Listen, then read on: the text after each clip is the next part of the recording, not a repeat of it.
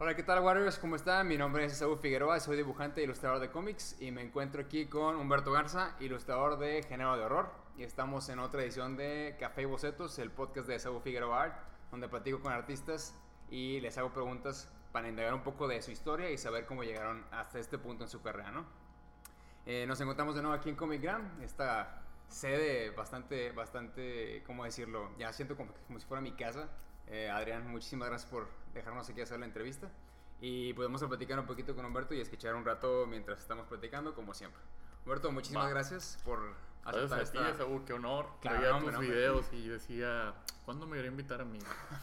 Sí me dijiste, sí me dijiste que, oye, ya te tenía ahí. Y yo, bueno, de hecho yo ya te tenía en la, en la mira. Desde aquella vez que nos conocimos. Es que Humberto y yo nos conocimos en la, en la convención de la Combe. eh, esta pasada que pasó en la 54, creo La que era. 54. Sí. Yo había, bueno, yo había escuchado de ti, tu trabajo, había visto algo Ah. eh, muy bueno, Ah, súper, por muchas gracias. Muy, muchas Pero gracias. sí, nos conocimos apenas, fuimos vecinos en esta convención. Sí, al ladito.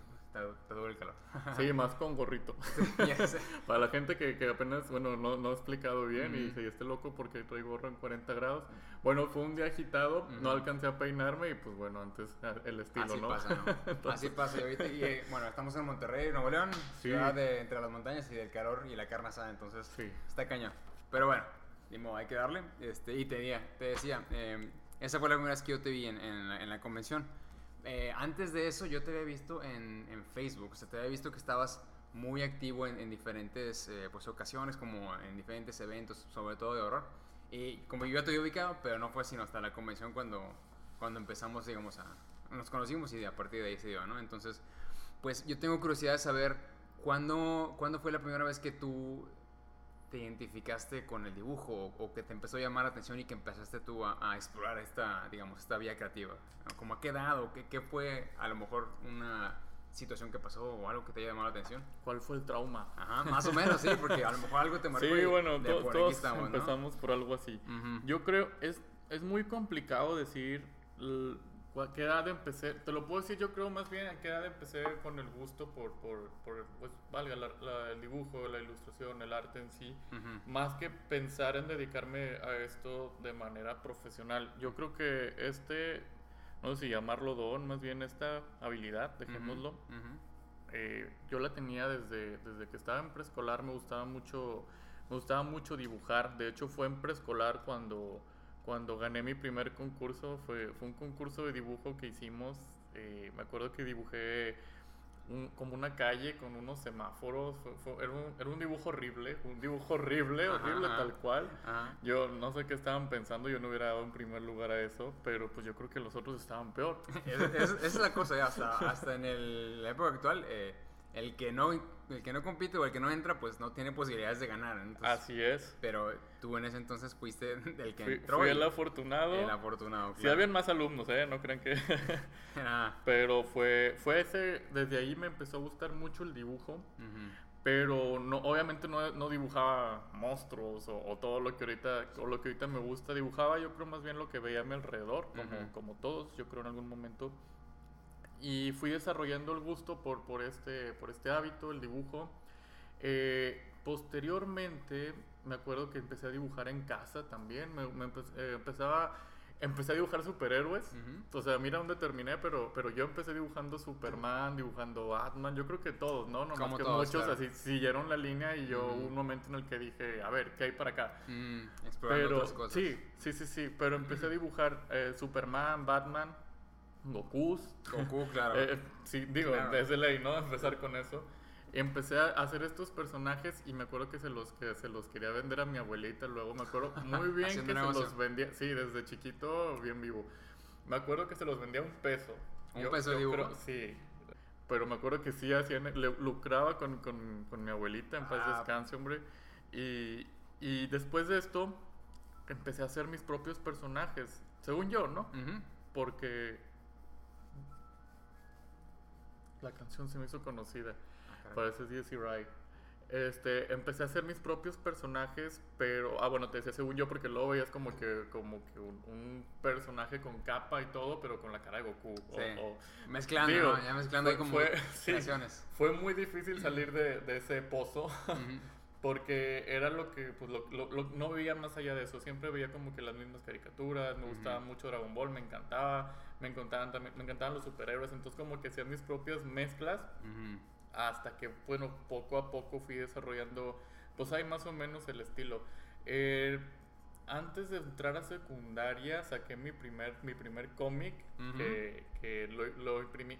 Bueno, para esto en casa tuve la suerte de que, suerte y no, porque eh, tuve, es- teníamos una imprenta en la casa.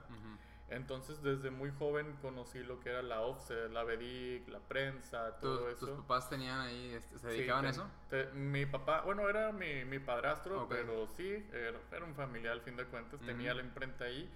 Este, entonces yo desde muy, chiquito, muy, desde muy chiquito conocí estas máquinas, eh, es algo que nadie sabe, a lo mejor los que me conocen recientemente, nada, Ujú. mis amigos de toda la vida.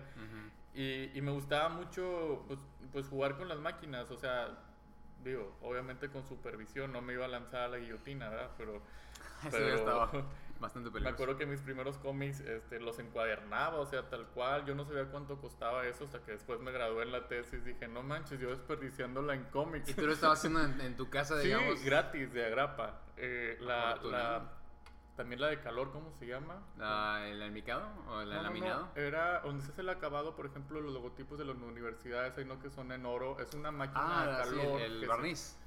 no, no se llamaba barniz. ah, tenía otro nombre, porque era una tira como metálica dorada, como un papel dorado que, se, que se imprimía con calor. Ah, sí. Sí, sí lo ubico. No, y luego lo ya olvidé ese nombre, pero me Pero acuerdo tú tenías acceso a todo eso. a todo eso. Genial. Y, y en bueno, en- internet no era tanto. Tú sabes que en aquel entonces, 93, No, 94, era, apenas era- estaba desarrollando el. Sí, pañales. era más lo que veías en televisión o lo que tú investigabas por tu cuenta, a lo Ujú. mejor en un paseo, no sé, era lo que tú veías, pero ya tenía acceso a estas cosas. Entonces ya fue en esa edad cuando dije, no manches, pues qué suerte tengo, ¿no? De hacer todo eso. Todavía tengo mis primeros cómics, esos pues no me los traje, no, jamás los van a ver, nunca. Ah, ni, ni siquiera como para comparar el. el- que ahora estoy así. jamás. Nada más. Muy bien. Se respeta. Tengo, tengo un, un antes y un después, pero incluso ese antes es mucho después Mucho, de mi, primer antes. Entonces, esos no, no los van a ver nunca. Pero, eh, bueno, él se llamaba Cow Fighter, me acuerdo. ¿Cow? ¿De, de Cow. vaca? Como, no, no, no, no, no Cow, es con K, Ujú. A, es K-A-O. Cow. Ah, como tipo de. Como de caos, así, artes sí. marciales. Ajá. Ah, ok, ya, ya, ya. Sí, algo así. Sí, de hecho era como de, de ninjas, era de pelea. La verdad ni me acuerdo de qué era. Me acuerdo que había ninjas y habían Mm, monstruos. ya. Ya. ya empezaban mis primeros monstruos Pues y, con y eso los metía. Sí, pero no, suena mucho más chido de lo que estaba. La verdad estaba fatal. Ya. Pero metía, en aquel entonces empezaba a ver yo creo que mis primeros animes y era como cuando metía eh, a lo mejor eh, un poquito eh, influencias de Evangelion, un poquito de... Yo, yo no vi tanto anime, pero los que veía sí me clavaba mucho. Por ejemplo, ¿Cuáles te a mí- Dragon Ball. Dragon Ball, Dragon Ball Z, eh, eh, sí, es mi, mi, mi top. Siempre, siempre va a ser. Ranma y medio. Ah, yo Eh, también, yo también me lo veía. encantaba Ranma. Ujú. Eh, había cosas que, que no entendía, pero, pero, pero bueno. Sí, Eh, como que eso se pasaba de repente en las caricaturas. Bueno, Sí. ya mucho después. Ajá. No, de chiquito a veces hasta me llegaban a, prohibir, a prohibir ver Dragon Ball, que es irónico porque a veces me decían es que eso está es muy fuerte para tu edad, pero Ujú. dos, tres años después ya estaba viendo El Exorcista con mi mamá, entonces Eso, no, eso era un caso Sí. como muy Sí, especial, ¿no? sí, exactamente, si me hubieran dejado ver Dragon Ball a lo mejor no estaría haciendo hasta ahorita. Entonces, pues, Dragon Ball y ¿qué más? Eh, ¿qué, ¿Qué otro material estabas viendo, dices? Veía Dragon Ball, veía Ranma y medio, veía ya un poquito después que pasé a secundaria, un poquito me brinqué como 10 años, ¿verdad? Em, me, me gustaba mucho Inuyasha, me encantaba. Y Nuyasha no me tocó a mí, fíjate. A Pero mí- sí lo conozco. A mí sí, pero siento que era, era Ranma y medio 2.0. o sea, eran los mismos personajes. Creo que era creadora, autora. Sí, es Rumiko Takashi, es la misma. Entonces me encantaba Inuyasha, fue, fue una onda que, que me atrapó bastantísimo porque mezclaban como que un- una atmósfera de, de inocencia, de amor, pero habían monstruos, habían Espíritus, demonios, ¿verdad? habían Sí. espíritus, habían, habían personajes fuertes que luego Ujú. tú ya investigabas y, y no manches, si existe esto, si existió, o Los diseños de personaje me encantaban, me super fascinaban. Yo creo que fue, Inuyasha fue de mis primeros realmente influencias así cañonas, junto con Yu-Gi-Oh! Porque Yu-Gi-Oh! Mm, también, o sea, a mí mi primo, mi primo Javier, un saludo si lo estás viendo, este, él me intentó inculcar en aquel entonces Magic. Eh, sí, tenía mi deck, de, era de goblins, me acuerdo, y me gustaba jugar Magic, pero a mí lo que me, atrapaba mucho era el arte. Y el Magic como que tenía cierta seriedad que, que, que Yu-Gi-Oh no. Yu-Gi-Oh era un poquito como que más light, un poquito más como que eh, cualquiera, estaba muy asequible para todos, como que cualquiera lo podía jugar, entender, y más con la serie, entonces el diseño de los personajes me encantaba. Yo decía, sería genial hacer un, un, juego de cartas con tus propios personajes. Y pues obviamente no me quedé con las ganas. Luego, luego hice mi juego, claro. la, imprenta, luego, ah, luego. cualquiera. qué chido, sí, bueno, yo entre comillas, pero sí. Acceso. Este, yo creo que era el peligro ahí de la casa, porque nada más me entraba algo en la cabeza y ahí está la imprenta. Y es como que. Pues ojalá lo. Y aquí sí, ahorita esa imprenta. O sea, esa imprenta duró algunos años, pero ya la, quitaron. Pues yo creo que hace unos 10 años o más, probablemente. O sea, ya tiene mucho tiempo que ya no está esa imprenta. Eh, y, entonces me gustó mucho la idea de, las cartas y bueno, desde ahí ya como que fui, fui formando un poquito lo que, lo que soy, o sea, fui atrapando como que todas las series me gustaba que tuvieran ese toque de misterio, de horror, de, con mi mamá te digo, veíamos de chiquitos películas como, como Carrie, El Exorcista, eh, no sé, Jeepers Creepers, veíamos películas de ese estilo, pero, pero veíamos y desde ahí como que me, me atrapó mucho el género y pues el arte, el gusto por el dibujo también. Ya, justo es, lo que te iba a comentar, bueno, te iba a preguntar que este, me estás mencionando tus influencias, pero si hubo algo, ya me dijiste que era lo de, a lo mejor era lo de tu, tu primo, ¿no? El de Magic. Que a lo mejor esos fueron como pequeños este, detonantes de que te fueras inclinando más por, por el horror o algo así, o a lo mejor las películas que veías con tu mamá, o sea, como que es que es chistoso como hay o sea, puede ser aunque sea una cosita la que nos influencie, a lo mejor un tío que nos presenta un, mira este, esta película que traigo y te impacta de cierta manera y empiezas a buscar más material de ese y más material de ese. Y ahorita que me cuentas lo de a lo mejor las películas que veías con tu mamá o, o el Magic, como que a lo mejor eso fue lo único que necesitaste para empezar a gravitar hacia, hacia ese tema, ¿no? Yo creo que sí, yo creo que todo, todo se fue formando, fue un camino, a lo mejor si ese primo hubiera llegado y me hubiera dicho, mira, esto, esto es el reggaetón o esto es otra cosa. no a pasó, lo mejor ahorita qué bueno que no pasó. No, estaríamos aquí. Sí, sí, sí, no, no, y qué bueno, qué bueno. Pero sí, sí mucho tuvo que ver, las amistades, él fue, el, con él fui a la primera convención, a la primera convención de cómics, y te mentiría el año, estamos yo creo hablando en el 98, 99 a lo mejor, eh, que fueron mis primeras convenciones, entonces de ahí pues es, es, como que entras y tu primera vez en una convención es, es un universo de posibilidades. claro. Impresionante, o sea, yo, yo entré ahí es una, es una anécdota bien chistosa porque yo, yo cuando entraba ahí decía, o sea, qué chido estar ahí, qué chido que puedes llevar tu trabajo, o sea, no sabía que se podía, que, que a la gente le podría gustar tu trabajo, qué chido que hay, hay quien vive de esto.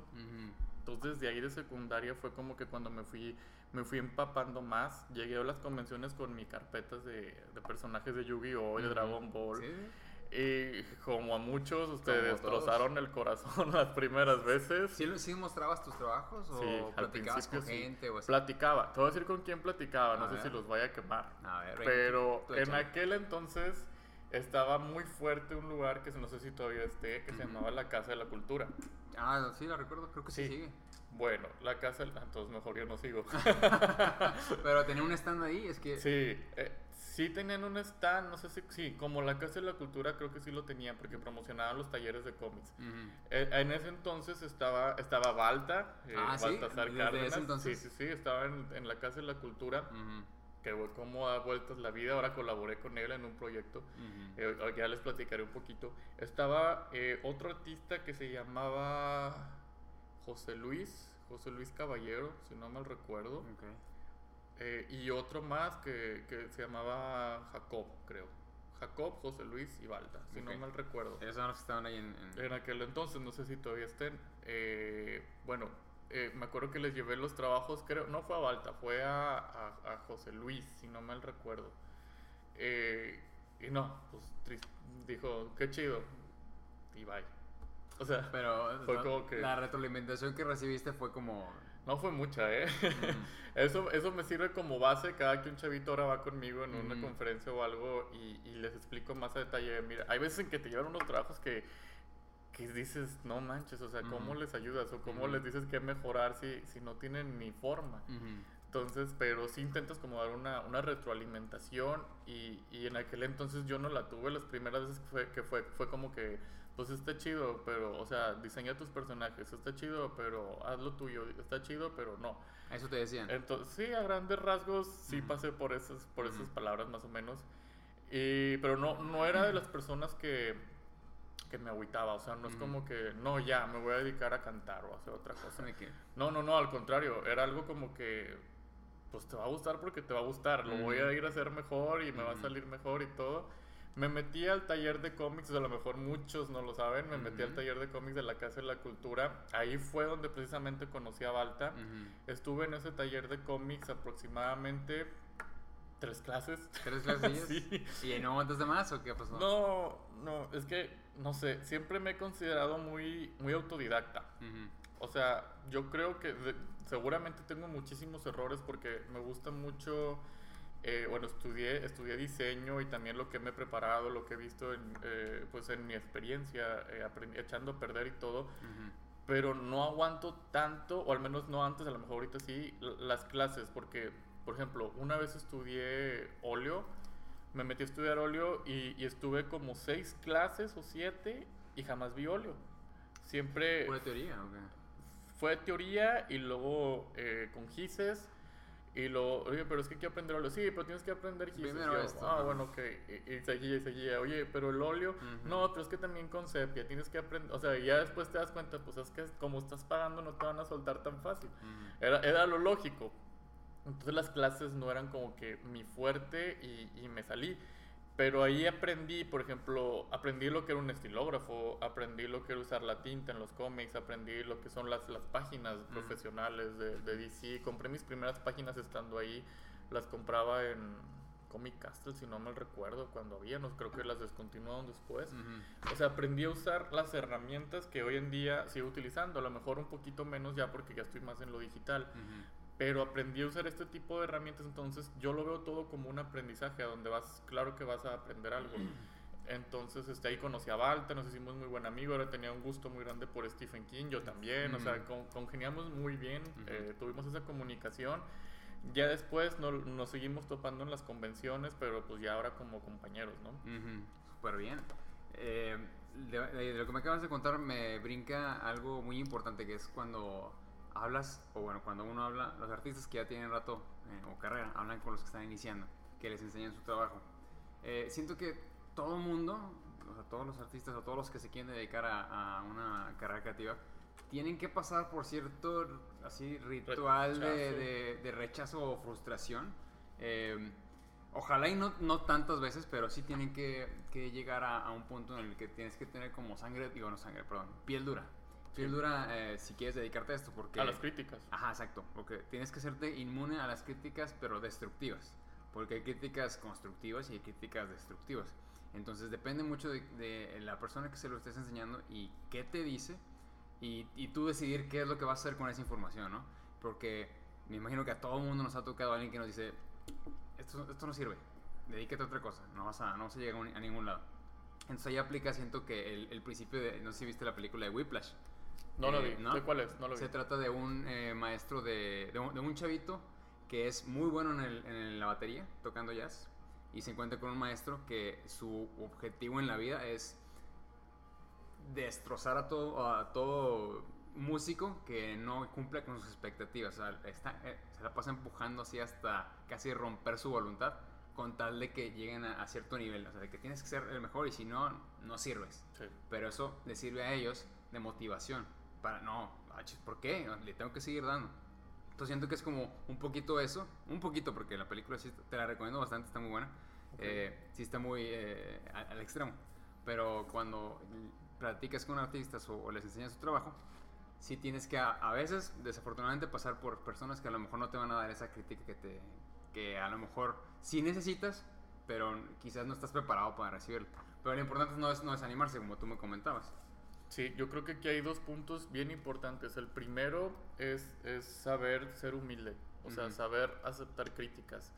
Eh, no siempre vas a estar haciendo lo correcto, hay gente que sí te quiere ayudar, hay gente que como tú lo mencionas es- es- son críticas destructivas, pero incluso en las críticas destructivas a lo mejor ya cuando tienes muchas pues es por algo. Ujú. A lo mejor algo estás haciendo mal o, o- o yo qué sé. Lo segundo también que es muy importante, conforme vayas avanzando, tú mejor que nadie lo sabe, o sea, es, es más, eh, ¿cómo decirlo? Al principio, todos de que, ah, está genial tu trabajo, deberías, deberías estar ahí exponiendo. Ya cuando estás ahí, quieres avanzar y el siguiente nivel te vas a topar con pared, probablemente. El se- eh, Lo que sigue a lo mejor es más complicado por, por ley, es más estricto. Y, y cada nivel es como que más exigencia, o sea, tienes que estar acostumbrado a que siempre tienes que estar aprendiendo y siempre vas a estar mejorando, nunca vas a llegar, nunca, espero que no, llegues al punto en el que digas soy el mejor en todos, o sea, yo creo que siempre tienes que estar mejorando y perfeccionándote. Un ejemplo para mí fue cuando en el 2011 entré, por, ya tenía varios años eh, eh, a la convención de cómics, ya estaba también en Horror Fest, ya estaba en, ¿cómo se llama? Un, evento que, se hizo en Convex, o Motocon. Estaba en varios eventos, pero mi, mi siguiente brinco era, era la mole. Yo quería estar en la mole. Entonces, la primera vez me acuerdo que mandé mi portafolio. Curiosamente no me rechazaron, pero yo creo que sí fue, fue mucha suerte porque si bien no estaba tan gacho el portafolio, no era tanta la demanda como, como ahorita, ahorita lo tiene la mole Comic Con. Ujú. Pero después de esa ocasión en 2011 fui dos o tres eventos seguidos y después se, se, se hizo todo más como... eh, se hizo un poco más cerrado, o sea, Ujú. fue como que a puerta chica, fue más como que ya no entra cualquiera. Ujú. Entonces otra vez nos hicieron mandar portafolios a todos Ujú. y ahí ya no quedé. Sí. Así, sencillamente, y según yo vas avanzando, tres años en la mole, con ganas, ya tengo la experiencia del mundo en México, y un día no entré. Eh, y me di cuenta que a muchos nos pasó lo mismo. O sea, muchos que ya están publicados en editoriales o demás, simplemente ya no entraron. Entonces que eh, fue, fue una época muy, muy, muy rara porque ya estaba en muchos de los eventos que, pues, que a mí yo soñaba con estar pero me habían sacado del uno que consideraba, que consideraba como que el más grande o de los más grandes. Entonces me esforcé muchísimo, preparé un portafolio mejor. eh, el siguiente año lo volví a mandar y tampoco quedé. Entonces tú dices, vaya, o sea, ¿qué estás haciendo mal? Acá, acá, este, no quiero sonar altanero ni mucho menos, pero, pero mi trabajo estaba siendo muy bien recibido en mis tierras, eh, estaba creciendo en esto, tenía proyectos más grandes, tenía colaboraciones muy grandes, pero no entraba a la mole, simplemente, o sea, no entraba.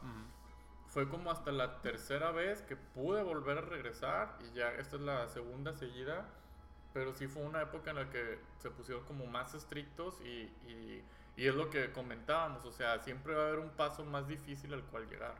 Sí, sí, no, definitivamente como mencionas, el- la humildad sí es una parte clave, Sí. eh, tanto como para avanzar como para seguir evolucionando, güey. o sea, en, en tu carrera y tú como, como artista.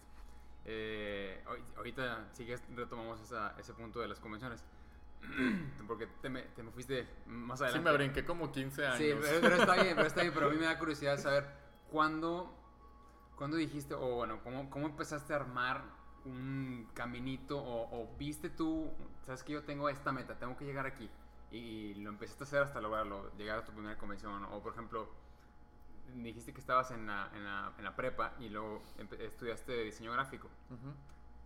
¿Por qué estudiaste esa carrera? O sea, ¿Como que tuvo algo que ver la, la- lo que estudiaste con lo que te querías dedicar? Eh, o, o cuál fue la decisión, perdón, el proceso de, de tomar esa decisión? Muchos piensan que, o sea, cuando estudias diseño o comunicación es simplemente porque no hay matemáticas, o sea, porque no, no vas a batallar según tú, que a veces batallas más, pero con los materiales, en arquitectura, yo estuve un, un tetra en arquitectura. Ah, ¿te metiste en no- arquitectura? Sí, pero no, me salí de volada, no fue lo mío. Estudié diseño porque siento que era lo más eh, cercano a lo que, lo que yo hacía ya, lo que ya me gustaba, ya tenía mis comisiones, ya de repente, o sea, en prepa de repente vendía algunas portadillas o vendía cosas así. Creo que en prepa fue cuando hice mi, primer portada de un disco, pero pues ¿Para una era un banda? disco trash. Sí. Desde ahí, pues era un poquito como que no, no tan exigente, digamos, o sea, cuerpos, cadáveres, cosas así. Sí, Lo, pues, lo usual, sí, claro. Sí. Entonces, este, me dedicaba a esto, ya me estaba dedicando a esto de alguna manera, entonces diseño gráfico sentí que ahí me iba a dar las herramientas a lo mejor que necesitaba, Ujú.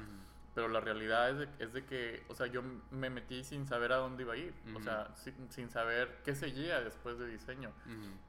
Este, me acuerdo que en diseño ya casi a punto de graduarme no, no me habían enseñado casi nada de lo que yo quería hacer. O sea, eh, cómic, novela gráfica, eh, todo este tipo de cosas. Me enseñaron, igualmente que en Casa de la Cultura, las herramientas.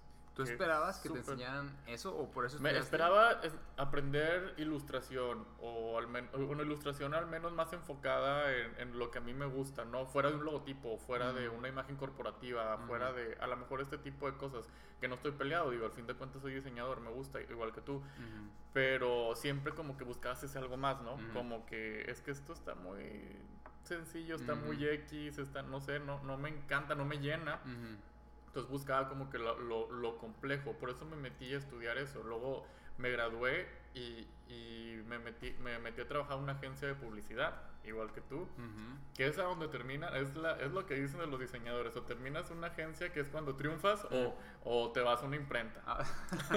Ay, el- el Dime si no. Pues sí, sí, sí. Sí, o sea, o, o en el peor de los casos es pues, la- el típico cliché, ¿no? Que estás trabajando en un McDonald's. Entonces, este, no sé si puedo decir comerciales, espero que sí.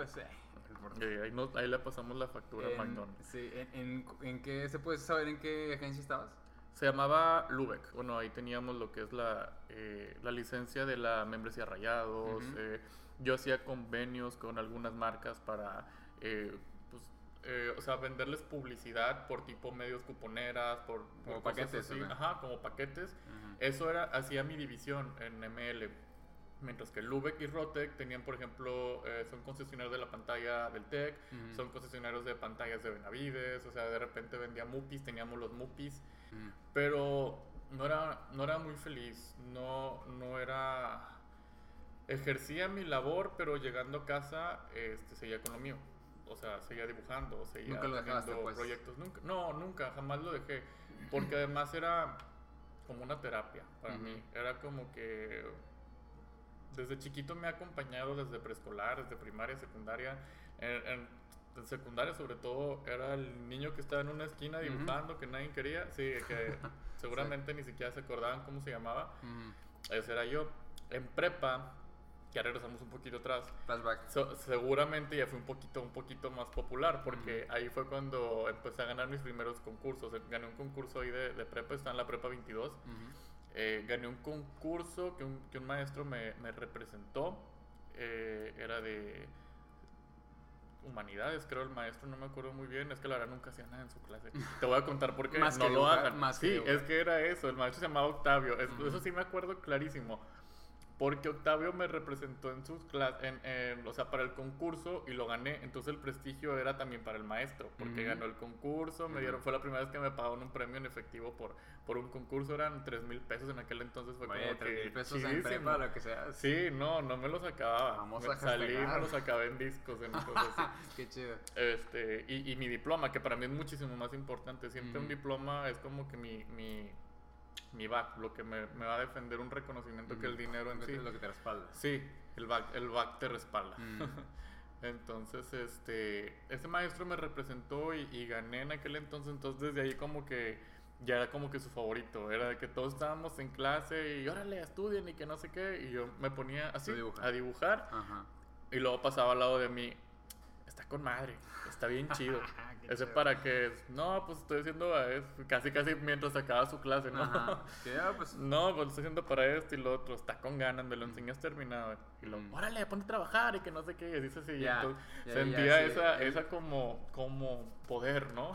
No, pues eras como el, el consentido, ahora sí que de Sí. esa clase. Fue la mejor experiencia de mi vida.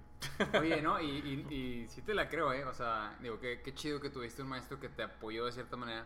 eh, porque digo, hay gente o hay, hay, hay personas que a lo mejor se topan con pared y que no hay gente que los apoya, en, sobre Sí. todo en una, una carrera de este tipo, ¿no? O sea, que les pueden llegar a decir que para qué están haciendo esto, que no te va a redituar y eso eh, afecta a, a muchísimas, muchísimas personas.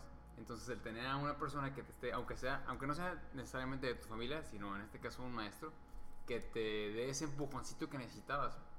mucha gente, eso es lo único que necesitó para, para seguir, ¿no? De que un día más, bueno, a lo mejor este día a alguien le gustó mi dibujo, bueno, mañana voy a seguir otro lado. Entonces, eso también es muy importante, como que seguir animando a la gente que, que siga sus sueños. Sí, yo creo que es lo que ahorita comentábamos también un poco, que, que cada, digamos, fue un rompecabezas y, y todos fueron una pieza fundamental para, para, el- para que esto se lograra. Ese maestro a lo mejor también me ayudó muchísimo a, a creer en mí, sobre todo, porque luego hicimos un concurso regional, o sea, fueron más, más prepas y también lo gané. Ya. Entonces, ahí olvídate, era como que el más popular de la prepa, ahora sí ya, ya no era tan invisible, Ajá. e- era, era todo, todo nuevo para mí. Porque me, me acostumbré a ser como que el solitario, ¿no? El, el antisocial, el marginado y todo lo que tú quieras. Y entonces de repente ya la gente buscaba ser mi amigo. Entonces fue como que, qué chido, qué chido. Luego hubo otro concurso y ya quedé en tercer lugar y otra vez ya no me, ya perdí a muchos amigos, ¿no? Eh, la fama es efímera. Pero a veces, buen Humberto. eh, así es, el apoyo a veces, Esaú, viene de quien menos lo imaginas. o- y, y lo contrario, a veces quien menos te apoya, o sea, es, es- a veces viene desde casa. Por ejemplo, esta persona, es algo, bueno, eso es un poquito personal, pero se los quiero compartir. Teníamos una persona en casa, el mismo que, que, bueno, con lo de la imprenta y todo eso, que siempre que me veía dibujando era más como, no estás haciendo eso, o sea, eso no te va a llevar a nada. O otra vez haciendo esos monos, o otra vez dibujando, otra vez eso, o sea, por él eh, ya quería que estuviera trabajando a los 10 años, no sé, en cualquier cosa, ¿no? De paquetero. Ujú. Que de hecho fui paquetero, Mm. también fui paquetero. Hay que chambearle. Eh, sí, no, estaba con ganas porque ganaba súper bien. Tenía más dinero que ahorita, déjame decirte. Hombre, a ti te- te, Porque- han tocado unas muy buenas Porque experiencias de, de es que te- niño. eh. tenía menos gastos que Mm, ahorita. sí, ahorita acabo de comprar el Chucky, tú lo viste, ¿no? Sí. Qué horror. Pero bueno, luego hablamos de... Ah, caray. Este, entonces esa persona me decía mucho eh, que no, no voy a llegar a nada, que no siga dibujando, que bla, bla, bla. Y fue también inspiración para demostrarle que sí, que sí podía, que sí podía llegar a algo y, y que claro que lo iba a llegar. Entonces muchas veces el apoyo viene fuera de casa y los obstáculos a veces están dentro de tu misma casa. Mi mamá todo lo contrario, ella siempre me apoyó. Sí, sí, sí. Eh, en mi caso también mis, mi- mis papás me apoyaron. Yo era el que yo no me, me- yo no creía en mí. Mis papás siempre creyeron, creyeron en mí, en lo que yo quisiera hacer, pero yo fui el que no me la creía hasta después. Por eso te digo que empecé yo un poquito tarde. Pero sí es muy importante si tú ves que alguien de, de tus amigos o de tu familia está dándole a algo que realmente le apasiona, no tiene que ser dibujo, puede ser música, puede ser lo que sea. Serías una... es- me, lo- estoy robando de un meme, la verdad, porque está muy buena la frase. pero Dilo, es- dilo. si tú ves que alguien se le está pasando o se apasiona, se apasiona de algo y tú le haces sentir mal porque está muy, muy emocionado por estar haciendo eso, eres una persona bastante, bastante mierda. O sea, tú no eres nadie para hacer sentir mal a alguien por algo que le apasiona realmente, sea lo que sea. Claro. Entonces, al contrario, ¿no? Como que deberíamos de animar más a, a nuestros eh, familiares o a nuestros amigos, lo que sea, para que sigan dedicándose a lo que les apasiona. Exacto. ¿no? Entonces, seguiste ganando concursos, en la prepa fuiste popular y luego ya no fuiste popular, pero luego estudiaste diseño gráfico y después de eso, ¿qué siguió? Después de diseño gráfico, bueno, te, te comentaba eh, lo de la agencia, estuve en la agencia. Correcto. Pero ahí fue en ese inter, fue cuando estaba estudiando que, que se me empezaron a abrir las puertas, que tuve mis primeras oportunidades profesionales, por así decirlo. Ujú. Eh, en el 2007 me acuerdo muy bien que hubo un evento que se llamaba eh, Motocom, creo que se, se hizo en Centro Convex, no sé si alguna vez escuchaste de él, lo hizo... De- del evento no me recuerdo del evento, pero... Lo hizo una- un amigo que se llamaba Kenshi, que si está viendo la entrevista, eh, que fue de Motocom, porque ya no lo hiciste. Ese fue mi primer evento oficialmente en el Ujú. 2007. Me acuerdo que en aquel entonces acababa de sacar un cómic. O sea, ya. ¿Tú sacaste un cómic? Sí, sí, sí. Ujú. Este, imprimí poquitas copias porque, pues, no, o sea, no tenía dinero, estaba muy chavito. Era, me acuerdo que se llamaba el cómic, se llamaba Era. Era el Imperio de los Hechizos, era un, era un cómic este, así como tipo medieval, eh, obviamente, este, medieval, eh, se- había también los monstruos, ¿sabes? tenía su trama, lo saqué un juego de cartas y todo el rollo. Entonces lo presenté en ese, en ese, com- en ese evento. El Humberto Vers. El, ¿Manda? El Humberto Vers, como el Sí, como el, Humberto Garza. Entonces lo presenté ahí y, y, no me acuerdo si vendí, seguramente no. Pero me acuerdo muy claro que de ahí empezaba a ser como que la oveja negra de, de los eventos. Ahí empezaba como, como, mientras todos tenían Naruto, bueno, no me acuerdo si ya estaba Naruto, pero mientras todos tenían Goku, Chobits y cosas así, yo llevaba mis monstruos así en tamaño grande y todo. Y las mamás ya empezaban con que aquí no, hijito, aquí es del diablo, vámonos. sí, sí, sí. Y yo, bueno, pues no es del diablo, señora, pero, pero está bien. Vaya pues. Entonces, este, ahí en ese evento conocí al organizador que, de, de Horror Fest. Estaba, creo, como, como juez del concurso de disfraces. Y ahí fue donde lo conocí, a, a, José, a José Ancira. Entonces, este, le, le, le, dije, ah, tú eres el organizador de Horror Fest y que no sé qué, ¿sabes qué? Me gustaría mucho estar en tu evento, o sea pues no sé, no sabías qué, qué, ofrecerle porque pues yo al menos lo mismo que me pasó a ti, a lo mejor no confiaba en mí hasta cierto nivel. Confiaba en mí hasta, pues saque, sacaste un cómic, a lo mejor te pude ir bien en este evento. Pero Horror Fest, o sea, Horror Fest. Muy, muy por acá. Sí, era lo, era lo más grande. En aquel entonces ni siquiera se llamaba Horror Fest, o creo que iba a ser la primera edición de Horror Fest. Se llamaba Convención de Halloween y Paranormal. Convención de Horror, Halloween y Paranormal. Tenía unas siglas de CHHP, quién sabe qué. Estaba, bien raro el nombre. Entonces, sí, cuando, cuando yo entré, ah, bueno, para esto entonces lo, lo, conocí a la persona, le dije, mira, yo hago esto, este, ¿no te gustaría que hiciera a lo mejor un arte para el evento o algo así? Se puede decir que yo inauguré lo que es el póster VIP en Horror Fest, Horror Fest porque este, no existía, no, no había ninguno, ninguna, ningún póster ni arte para los invitados, para los actores. Entonces me acuerdo que le presenté un homenaje que hice de películas de terror. En el 2007 lo hice justamente, pero, pero no estaba tan chido, estaba bien gacho. Era, era así, me basé en, una, en un diseño de una playera, eh, creo que de Monster, no sé si lo has visto, que viene Freddy, Jason, Chucky, bien, o sea, vienen muchos personajes, pero como, como caricatura, como un toon.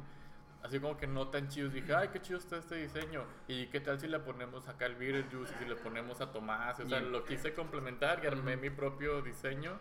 Eh, pero pues, lo hice en Prismacolor. O sea, estamos hablando que lo más, lo menos profesional posible. Con lo que tenías. No, y, gustó mucho ese dibujo. Incluso yo creo que vendí más de esos que de los últimos, yo creo. No, a lo mejor no, pero, me acuerdo que ese, ese, en especial, o sea, fue como que muy, muy, muy popular por alguna razón. No, no había tanto de terror en aquella época.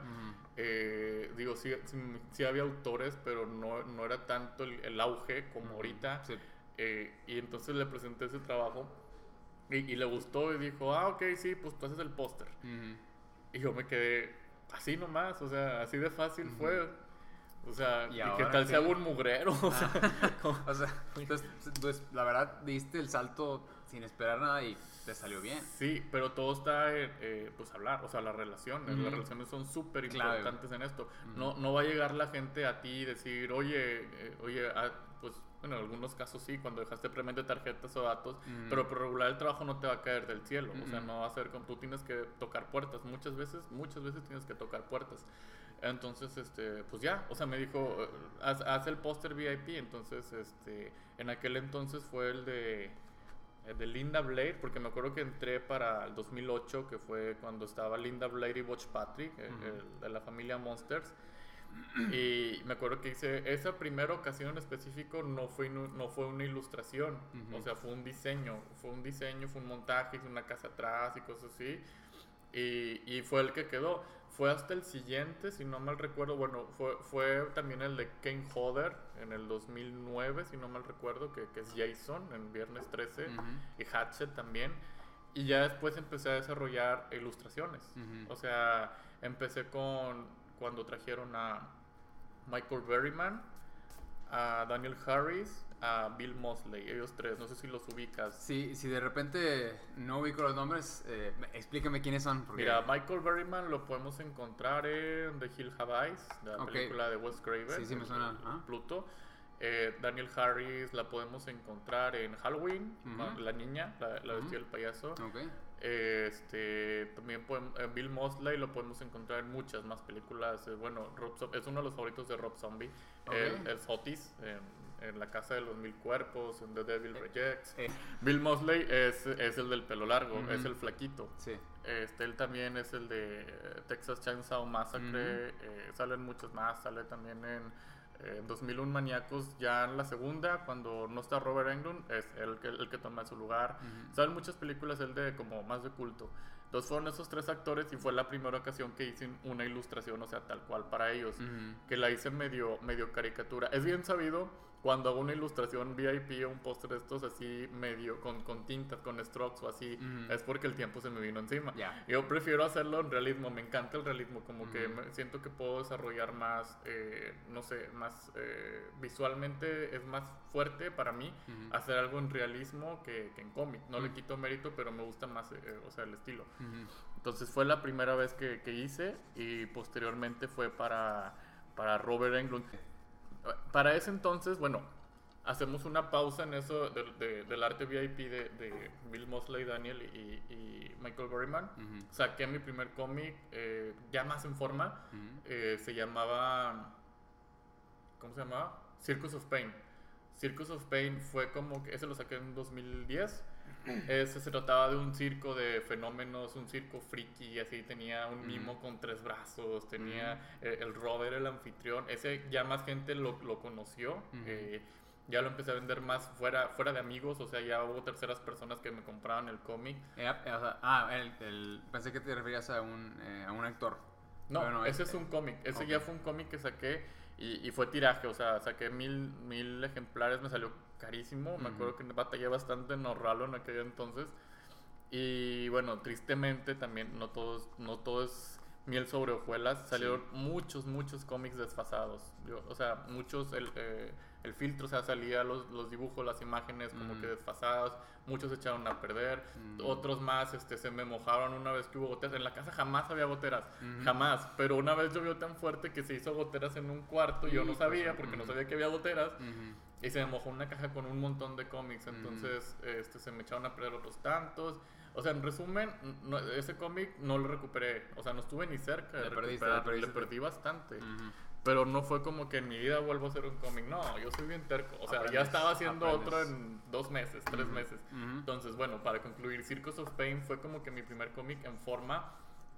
Trataba, era como una, una crítica hacia la, bueno, no, sí, a la- hacia, hacia la discriminación.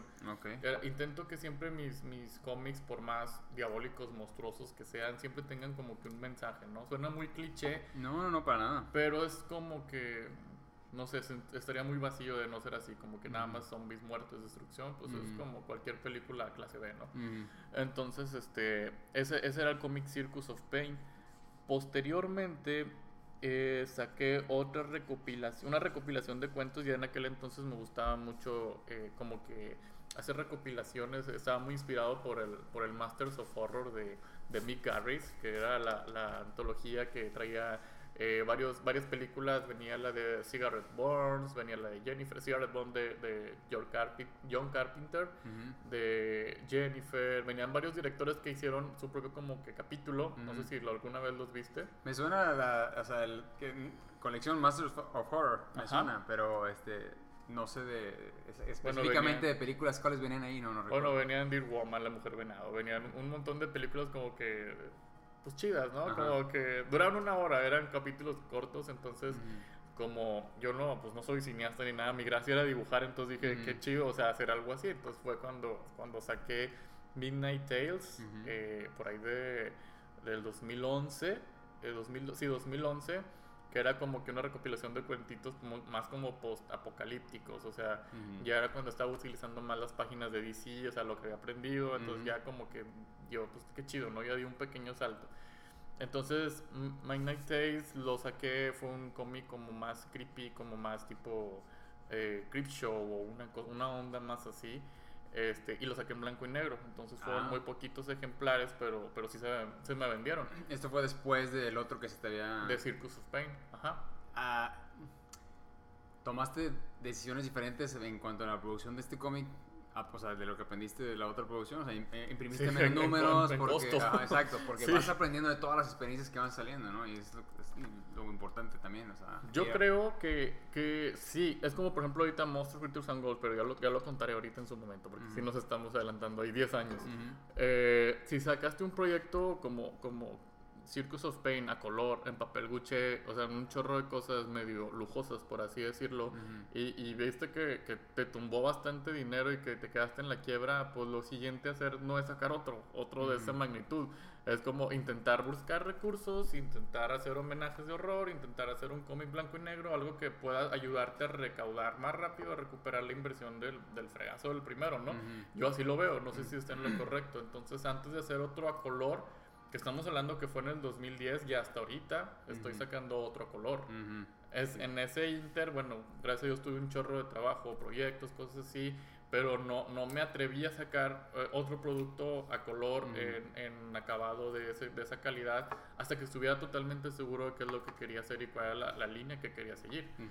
Entonces es por eso que no hubo una segunda parte de Circus of Pain en impreso, Ujú. pero sin digital. Ah, muy bien. O sea, lo continué la historia y yo creo que todavía existe la página.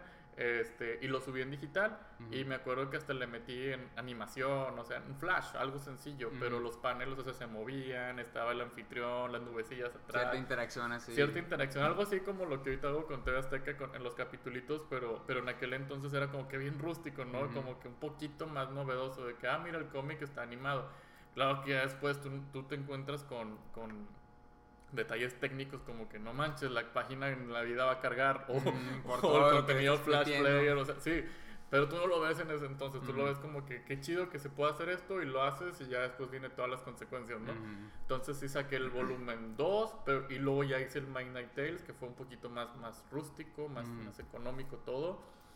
Y luego hice una pausa a los cómics porque ya ahí vendía la cascada de todos los invitados de Horror Fest, ya está ya de lleno. Empecé haciendo el arte del evento, pero luego este, seguí con, con un poco de la publicidad que estaba impresa, un poco de ahora, ahora los boletos, ahora esto, ahora tú vas a ser el dueño de la galería, tienes tu propia galería en el evento, ahora vas a hacer los muppies, ahora- al final y hasta ahorita, o sea, todo la imagen del evento soy yo, yo la hago. O sea, pero estabas involucrado directo con la organización, Sí, le- pero le estabas sacando algo o lo estabas haciendo por amor al Al arte, güey? principio, al principio el- era un intercambio. El intercambio era, hazme el póster del evento y te doy un stand. Ujú. Sonaba bien, Ujú. sonaba razonable, sonaba bastante bien. A mis Ujú. 17 años, que Sí, el stand sí. costaba 9 mil pesos y yo nada Claro. más tenía que hacer un dibujo. Entonces, este, digamos que, o, sea, me dieron mi stand y todo, pero, pero fui adquiriendo más como, como obligaciones, por así decirlo. Ujú. Fui involucrándome más en el evento, hasta ser parte del comité del evento. O sea, Pepe y yo somos, yo creo, de los más antiguos. Y, y Roberto, uno que ayuda en logística, pero somos los que más años tenemos dentro de- del comité de Horror Fest. Ujú.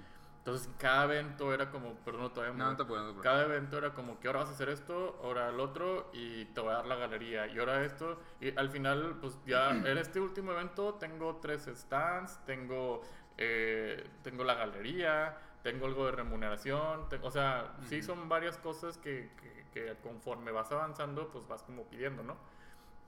Este, pero sí, empecé así, o sea, fue un intercambio tal Ujú. cual. Yo cuando me dijo el póster, eh, en- volviendo al 2007, yo le dije que sí, sí, o sea, dije, o sea, te lo hago gratis, yo solo quiero estar en Horror Fest, quiero Ujú. que, o sea, era como que lo máximo. Ujú. Lo es todavía, de hecho, no es por promoción, pero sí es el evento pues, de terror más grande que existe en Latinoamérica. Ujú.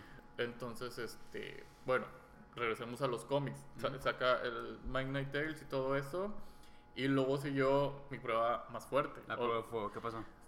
Ahí me, me tocaba hacer el arte ni más ni menos que para mi actor favorito de todos los tiempos, Robert Englund. Ah, caray, ¿y venía de invitado? Sí. Venía de invitado. Ok. Venía por segunda vez porque él creo vino una vez cuando yo apenas estaba entrando al evento, no me tocó a mí hacer el arte esa primera vez. Y yo no sé si puedo contar esto, Pepe, perdón, pero fue un fracaso. Ah, caray. O sea, eh, eh, el actor no pegó, o sea, fue, fue porque el evento era muy chico, era- había muy poca gente, o sea, y de esa poca gente no todos son fan del horror realmente, lo vean como un evento de que, ¿qué será eso? De Halloween, pues vamos. Y de esos, todavía un nicho más pequeño era el que le gustaba a Freddy Krueger. Y de ese nicho más pequeño había otro que estaba dispuesto a pagar una foto con Freddy Krueger. Entonces al Ujú. final, eh, un embudo, ¿no? O Sí. sea, quedaba en nada. Y el actor, el, el buen Robert Englund, es de los más caros que existen ahorita, eh, bueno, desde hace mucho tiempo y cada año cobra mucho más. Entonces, este fue un fracaso. eh, pensé que nunca lo a, que nunca se iba a volver a traer.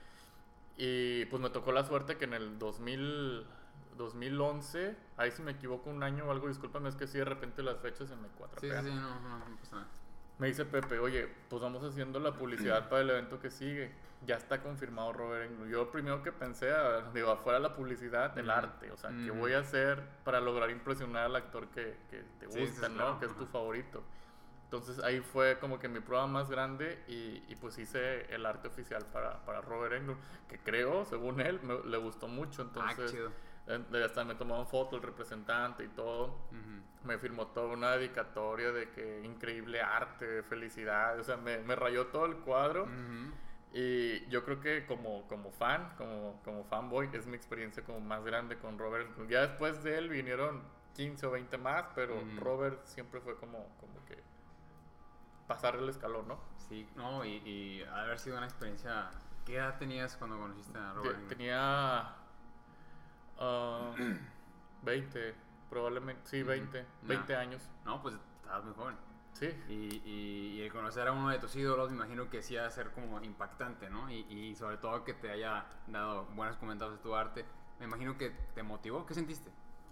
Sentí, sentí algo increíble, pero ¿sabes qué? Se me hace que tendría unos 22. Ujú. Se hace que fue un 22, fue un poquito después, pero sí más o menos tenía esa edad.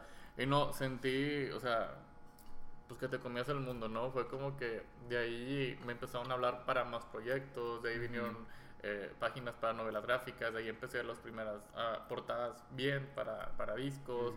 O sea, cada que, que, que hay un actor o algo así es como que la satisfacción, pero siento que doy un, po- un paso un poquito más, más Ujú. grande eh, profesionalmente porque es cuando me llega más trabajo, es cuando, oye, tú es el que hiciste el arte para esto, es que tengo un evento, me gustaría que hicieras esto. Ujú. Es cuando ya como que se abren un poquito más las puertas y Ya. a nivel de fan es como que lo más grande, ¿no?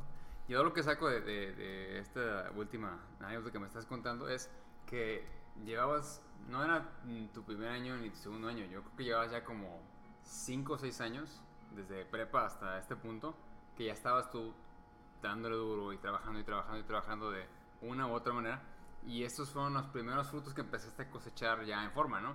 Entonces, como que la, lo, importante aquí yo creo que es entre más rápido o desde antes que, que tú puedas te des cuenta y empieces a trabajar de la manera que tú puedas, vas a llegar más rápido a donde a tus metas, o sea, sean las, las metas que sean, ¿no? Y, que no sea de la noche a la mañana. Creo que eso es como que lo, lo que yo sacaría de, de tu relato de hasta este punto, ¿no? Eh, no sé qué opines.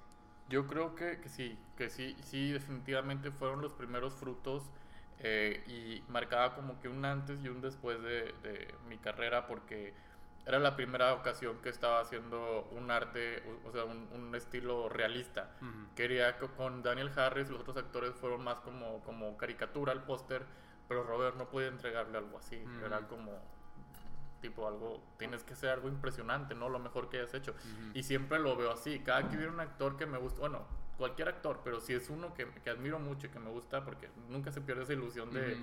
aunque lo conozcas y todo, es como que por, por dentro estás muriéndote. Claro. Eh, y, y siempre intento, con este tiene que ser, o sea, lo mejor que haya hecho. Entonces yo creo que por eso el nivel, eh, creo o espero, se ha mantenido un poco porque cada año intento hacerlo mejor y mejor y mejor y más complejo. eh, como que es una meta también para poderte, para poderte superar también. Ujú. Excelente. Robert Englund. Después vinieron más actores. Este fue el, fue el Zombie Fest. El. Zombie Fest fue como que un segundo Horror Fest, por así decirlo, pero era como un evento más chico enfocado a, a la serie de The Walking Dead. Ujú. Fue un evento que diseñamos más como que para esta audiencia, más como que de, de, de zombies, de los, lo- las series de moda de ese tipo. Y fue cuando eh, vino Chandler Riggs y, Scott Wilson. Chandler Riggs, no sé si ves The Walking Dead, ¿lo viste? Scar, ubico, Carl ubico los personajes más o menos, sí. Es Carl Grimes y es, es Scott Wilson, es este Herschel, Herschel Ujú. Green, eh, que, el actor que falleció hace poco. por Ah, no cierto. sabía, no sí, sí, sí, el año pasado creo. Entonces, este, ahí ya fue cuando hice como que el, el arte otra vez realista, fue como que quise hacerlo un poquito mejor, firmado. Y bueno, pues ya de ahí para el real, ¿no? Después vino eh, Michael Roker, que es Meryl Dixon. Así me suena el Eh, nombre. Ese me acuerdo que pa- dice, para, para esto tenía que ser algo como que padrísimo, ¿no? Me acuerdo que dibujé al, al Mer, así en mero en medio del arte rodeado de puros zombies, o sea, todo alrededor de zombies Ujú. y ese arte fue, fue muy bien recibido. Ujú. Eh, este arte, para la gente que no, no, no, lo, no lo ubica bien, este, no es nada más como que el arte para el actor lo firme ya. Este arte se entrega para toda la gente que compra un VIP, que es una entrada que te incluye pues, el VIP Experience, que es el, el arte VIP, el café de especial, de diseño especial, que también hago yo, Mm. este, un, boleto, el- un boleto hecho por mí. Todo el equipo, todo el equipo de diseño Sí. y de ilustración eres tú. Todo, lo que es gráfico lo hago yo y te incluye de que la foto, la firma, eh, varias cosillas que como que ya en conjuntos más es, es un mejor precio. Ujú. Entonces este, pues se les entrega este póster. Eh, ahorita, de hecho, si me recuerdas, les voy a lanzar una primicia muy padre para Perfecto, esta compra que viene. Ujú. Eh, y bueno, posteriormente vinieron actores, ya hice el arte para... es son un montón. Vino, Ujú. por ejemplo, está Emily Kinney, que, que es Beth de The Walking Dead, Ok. la, la- la rubia. Ah, ya. Este, en esa ocasión vino con Lynn Shade, la actriz que, que sale en Insidious, la, la señora, Ah, sí. sí, que sí. vino ella, vino, eh, ¿quién más? Eh, Daniel Bisuri, en esa misma edición. Daniel. Bisuri es la es como la novia que hace así en las películas de Insidious, que le hace, ay, que Ya. grita. Ujú. Y también vino eh, el, el actor este de American Horror Story, eh, Dennis O'Hare, El, el, a ver, ¿Cuál de todos? Sale, sí, son un chorro. Sale en la primera temporada en Murder House, es el como que el, que el vendedor de las casas, el- como el señor, que tiene la mano así, como que deforme, que tiene la mano así como de pollo. Ya, me acuerdo de Y, y eso. en me Hotel, acuerdo- en. Hotel es, es muy, es eh, mucho más conocido. Mm, Ok, vi la Eh, primera temporada nada más. Ah, bueno, eh, sale en la primera, eh, no me acuerdo si en Coven sale, pero sale. Eh, vino también, eh, regresó Chandler Riggs, eh, que es que, el que es el niño de The Walking Dead, Ujú. y vino con Alexandra, Alexandra Breckenridge, ella es Jessie, también en The Walking Dead, este fue para un Zombie Fest. Sí, sí, Y pues cada, cada experiencia te lo puedo decir que fue impresionante. Ujú. Vino también un actor que, que me fascina bastante, para eso también me esmeré muchísimo en el arte, eh, Tobin Bell. ¿Él, él es quién? ¿Quién Eh, es él? es Saul. Ah, Tobin Bell, que fue ya, ya. Este, me acuerdo que vino. Yo, yo lo conocía. Es que mira, pasa que nosotros, eh, bueno, Pepe y yo vamos a los eventos en Estados Unidos. Por eso de repente ves que tengo una foto con un actor. Sí, y estoy sales- dando pista, sales ¿eh? muchísimas Eh, fotos, Bueno, y luego ese actor viene al evento en este año. Entonces, Pues van, a hacer, van a trabajar, digamos, también. O sea, Sí, van a se- se hace la el negoci- contacto y... ajá, se hace la negociación con estos actores. Entonces, muchos quieren venir, muchos no. Eh, ahí ten- tenemos una lista muy larga de quien no quieren venir a México. Este, y por eso es de que de repente estoy con un actor y, y en tres meses ya viene a Monterrey, no en cuatro Sí, meses. va a ser la labor. Este, la- se hace la labor de, de la negociación. Ujú. Eh, y a él ya lo habíamos conocido en un Texas Frame Weekend en 2013, si no mal recuerdo. Y, y fue como que me quedé paralizado, ¿no? Entonces mi, Ujú. mi, mi shock post-fan fue como que la primera vez que lo vi. Ya la segunda fue como que tengo que hacer algo, o sea, muy chido para Ujú. él, ¿no? Vino Tobin Bell, vino... Eh, eh, ¿Quién más vino en esa ocasión? Steve Oak. Steve Oak es un actor también de The Walking Dead y Ujú. el, el grande, de Grande Fauto, que es Ok. el del bigote, no sé si lo ubiques. Este, vino John Carroll Lynch, que es el payaso de... que es Twisted de American Horror Story, el Ya. payaso chido. Ujú.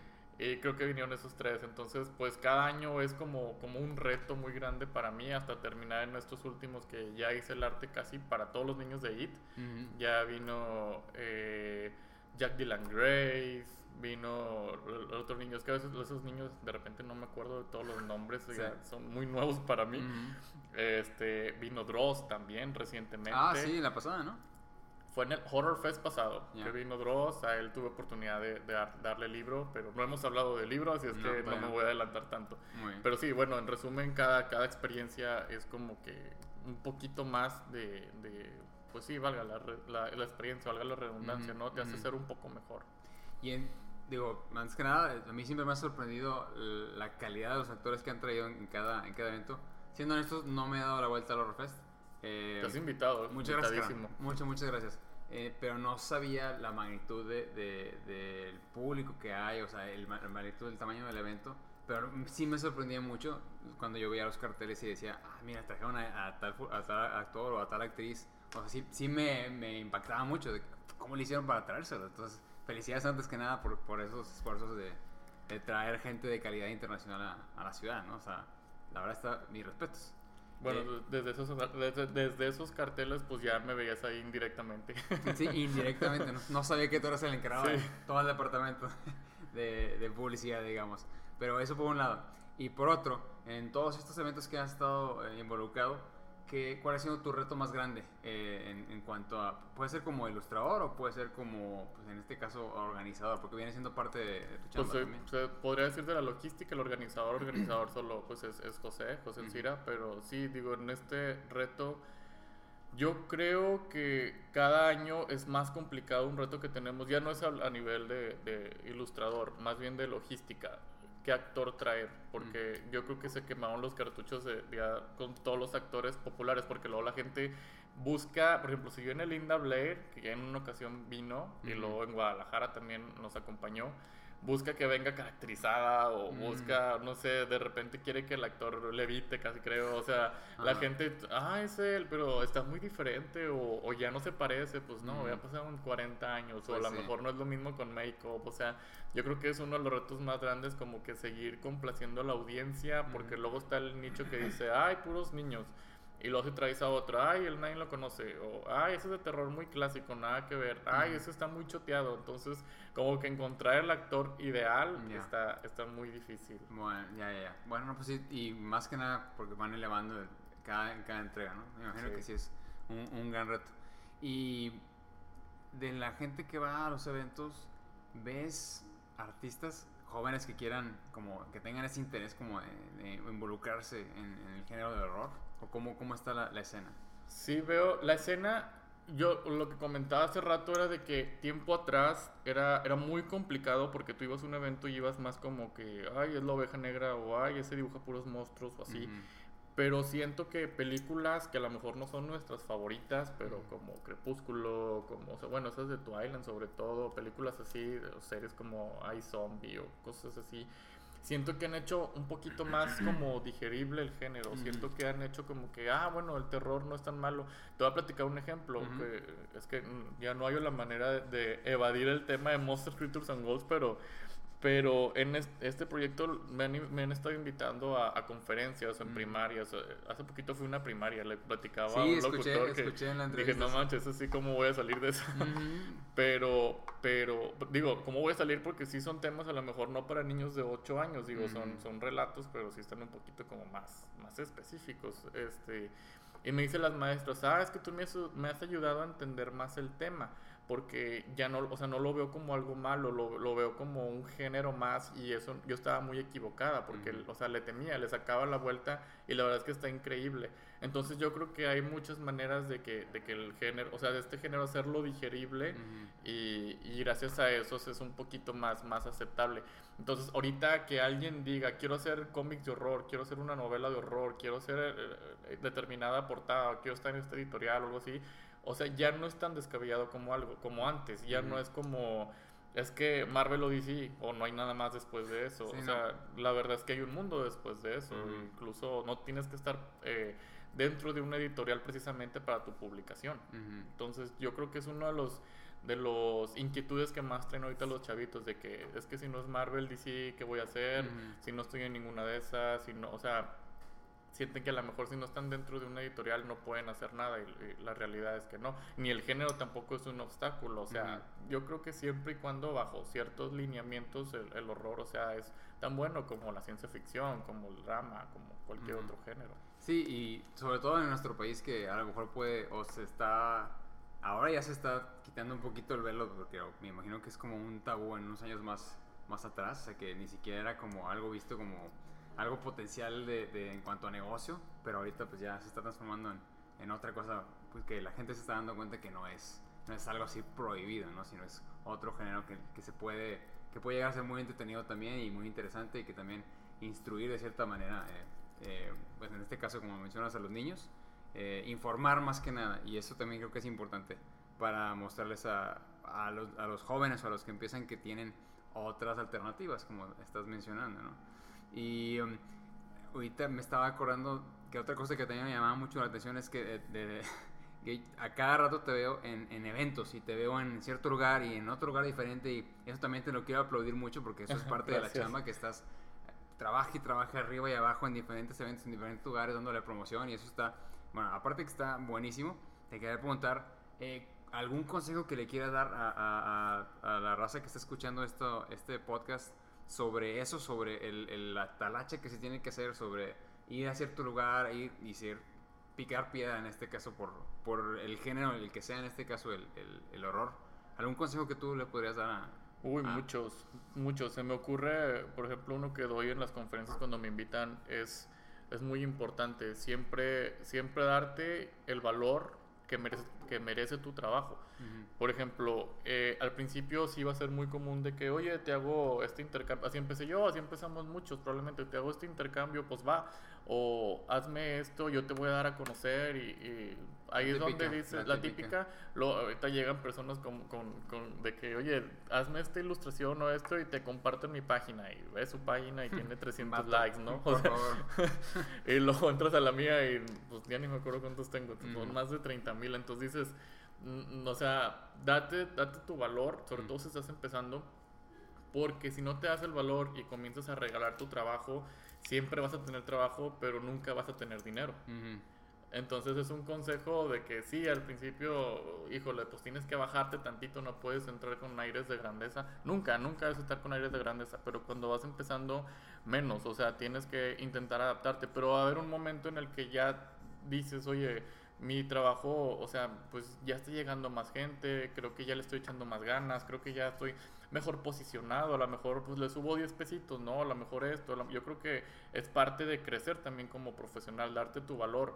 Yo también lo aprendí, de hecho, ahora recientemente con unas colaboraciones que hice con, con tres amigos, con, con eh, Aburto, Israel Silva y, y Balta. Saludos a toda la Eh, banda. saludo a toda la banda. Este, ahí mi conflicto era de que, de que cada quien daba sus prints diferentes precios. Entonces no sería, no sería justo que una colaboración que yo hice con Aburto yo la fuera a vender al, al, al Car Capital, al Toluca, que estuvimos juntos hace poquito en Toluca. Este, y a más, bara- más barato, o a lo mejor acá lo doy más caro, o sea, como que ahí es donde vas aprendiendo, no, es que a lo mejor yo me quedé muy atrás con los precios, porque, ¿por qué? Porque ese es otro conflicto que también hay mucho aquí en Monterrey. Aquí la gente, tú sabes, eh, no sé cómo llamarlo, eh, es- hay que aprender a educarlos a lo mejor más en la cuestión de qué es un arte, o sea, qué es arte original, que, Ujú. que, que, que no es una imagen de las que venden en el stand de enfrente de, de Google de 10 pesos cromadas, o sea, lo Ujú. tuyo no estás vendiendo el papel, estás vendiendo el arte, entonces Así cuando dices, no, pues 50, 80, 100 pesos, ay, pero allá lo están vendiendo en 15, o sea, un mono de Chobits que Ujú. bajaron de Google, sí, Sí, sí. pero es que, o sea, es más la cultura de tener que explicar todo el rollo. Y a mí me gusta muchísimo ir a eventos al sur, sobre todo en Ciudad de México, en, Ujú. en la Mole Comic Con, en la TNT. En la TNT no se vende igual que en la Mole, pero en la Mole, por ejemplo, o sea, ya la gente está muy, eh, muy familiarizada con el arte. La gente va al evento de, Ujú. de cierto poder adquisitivo, va al evento a comprar arte, a ver qué nuevas publicaciones hay, a ver qué sacó fulanito, a ver qué, qué nuevo trae el otro. Entonces ya es un poquito como que te ahorras esa labor de es que esto es arte original y bla, bla, bla. Entonces es otro de los obstáculos. Bueno, el primero, ya me desvié mucho, es darte el valor, obviamente dar valor a tu trabajo. Y, y el segundo, pues, o sea, lo mismo, ¿no? Como que estar, tener que hacer la labor de la gente de que lo- tu trabajo, o sea, es único. No, no es una réplica, no estás calcando, copiando, no lo bajaste de Google. Entonces hacerle entender eso yo creo que también es importante, ¿no? Sí. creer mucho en ti también, porque si logras creer en ti, vas a hacer que los demás crean en ti, si logras tener esa seguridad, Sí, el, el primero en que debes de creer en ti eres, eres tú.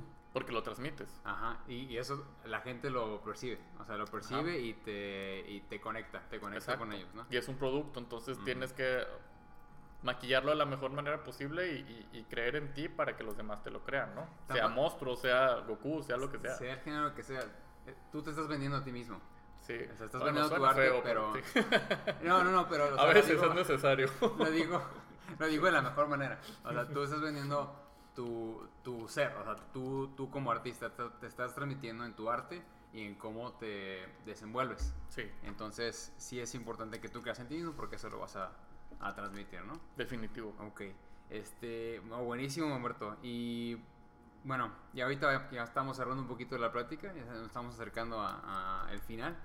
Em, quería retomar un poquito lo que habías mencionado de la, de la convención de la mole.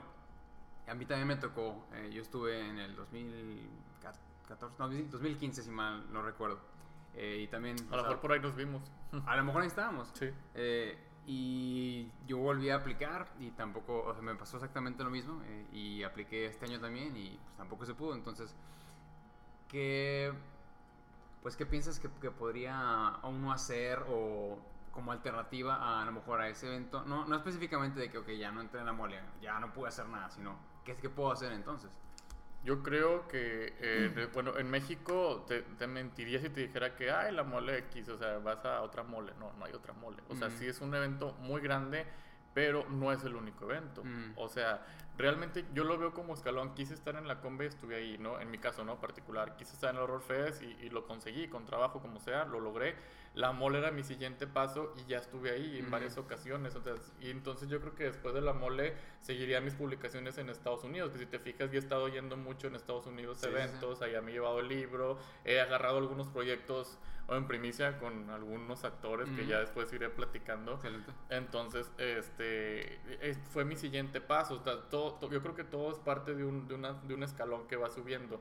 Si se me cerró un escalón de abajo, pues no importa, porque ya estás arriba. O sea, ya viviste la experiencia, ya puedes avanzar, ya puedes avanzar. a mí, en lo personal, lo que me faltaría, yo creo que es, es la, la Comic Con, la de San Diego. esa, yo creo que es la única que me falta ni siquiera lo he intentado, te voy a ser honesto. Eh, tengo una amiga que, que me dice que, que, no es, o sea, no es imposible. Y Eva, seguramente la conocen, Eva Cabrera. y, y, siempre me está motivando a ir. Entonces yo creo que, pues espero intentarlo pronto y espero algún momento estar ahí. Pero es, es otro escalón. Que primero estoy haciendo el escalón de abajo, o sea, los Texas Friend Weekend y todos esos eventos a los que voy, porque siento que ahí está mi nicho más incluso que la Comic Con. Porque son terror.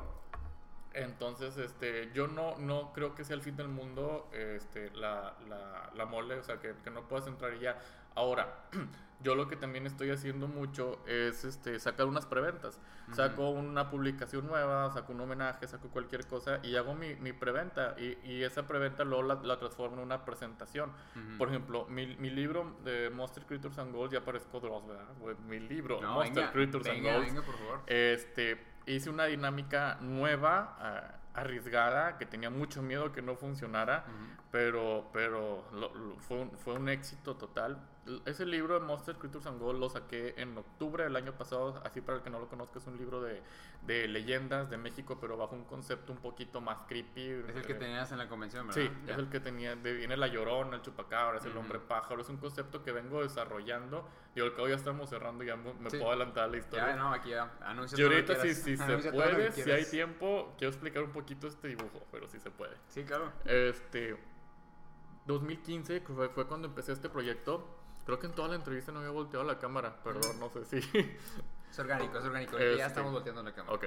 Este proyecto lo empecé en 2015 porque yo veía que en las librerías era muy común encontrar eh, a lo mejor estos tipos de, de, de, libros, de leyendas, pero con un arte eh, de muy baja calidad, mm. como que muy genérico, muy eh, bajado de Google, muy, no sé, como que se enfocaban mucho en la leyenda y el dibujo decía, no puede ser que te estén vendiendo este producto. Mm. pero era como, como como su estilo, ¿no? O sea, el dibujo siempre va a estar chafón en las leyendas, ¿no? Uh -huh. Entonces quería cambiar ese concepto y enfocarme un poquito más en el arte, mucho más en el arte, uh -huh. eh, pero eh, como que un, un, concepto más creepy, más, por ejemplo, a La Llorona estamos acostumbrados a verla a la mujer con el velo, pelo largo y uh -huh. todo eso, ¿no?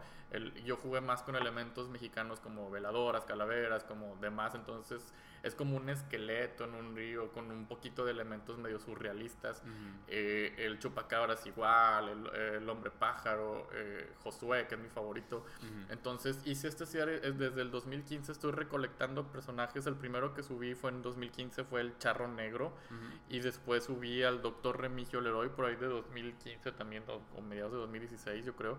Y el doctor Remigio Leroy, así para hacerlo breve, es, fue la primer momia, que el, la, la primera persona que pasó por el proceso de momificación en, en el Museo de Guanajuato. Entonces esa leyenda, o sea, no, no es leyenda, o sea, sí sucedió realmente. Mm. Yo fui y me documenté a Guanajuato. A mí me gusta mucho Eh, no, no como que googlear todo y ahora le damos, ahí está el cómic. Es lo más como fácil, que ¿no? me gusta, sí, es lo más fácil, pero no le veo mucho caso porque es algo que ya está escrito, o sea, ya existe. Me gusta más como que ir, documentarme, ir, aquí sucedió esto, lo anoto, o- y, y si ese es el personaje, pues yo lo voy a hacer totalmente diferente a mi estilo. Cada Ujú. quien tiene, cada quien es un universo, ¿no? Una Claro. percepción diferente de las cosas. Y, y la leyenda, si bien no está muy alterada de los clásicos, eh, los personajes sí, son muy diferentes a los que estamos acostumbrados a ver. Y tengo otros más que son relatos propios. Yo creo que el 50%, por ciento, 60% son relatos propios. Ujú.